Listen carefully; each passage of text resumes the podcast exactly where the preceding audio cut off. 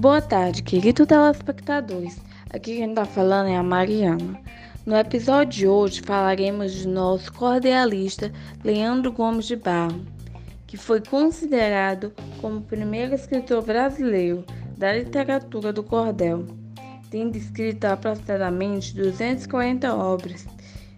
Era conhecida como o primeiro sem segundo, compôs obras-primas que eram utilizadas em obras de outros grandes autores, como o exemplo de Adriano Salzano em sua peça De Alto da Compadecida. Fundou uma pequena grávida em 1906. Nasceu no dia 19 de novembro de 1865.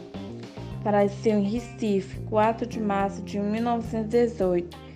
Em 19 de novembro é comemorado o Dia do Cordialista, em homenagem ao nascimento de Leandro Gomes de Barro.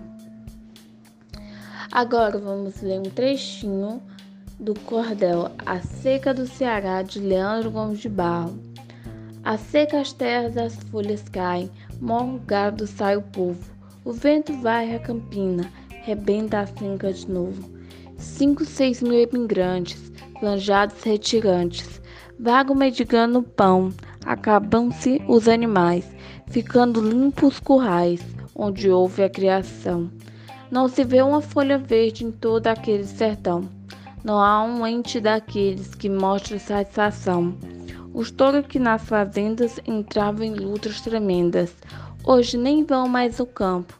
É um sítio de amarguras. Nem mais noites escuras lampejam só piralampo. E com isso finaliza mais um episódio.